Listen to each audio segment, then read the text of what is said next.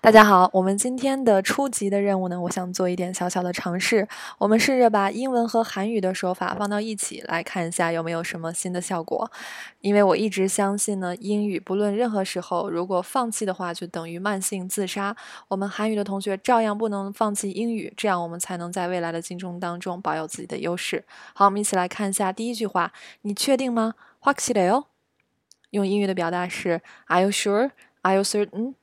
好，확실하다的话其实就是汉字词确实。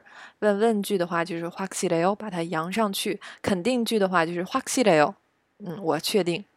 其实同样的表达呢，也可以用第二个说法，真的吗？是那样的吗？정말 요， 정말 요， 진짜 요， 진짜 요， 真的吗？最后我不太确定，확실하지않아 요， 확실하지않아 요， I'm not sure，I'm not sure。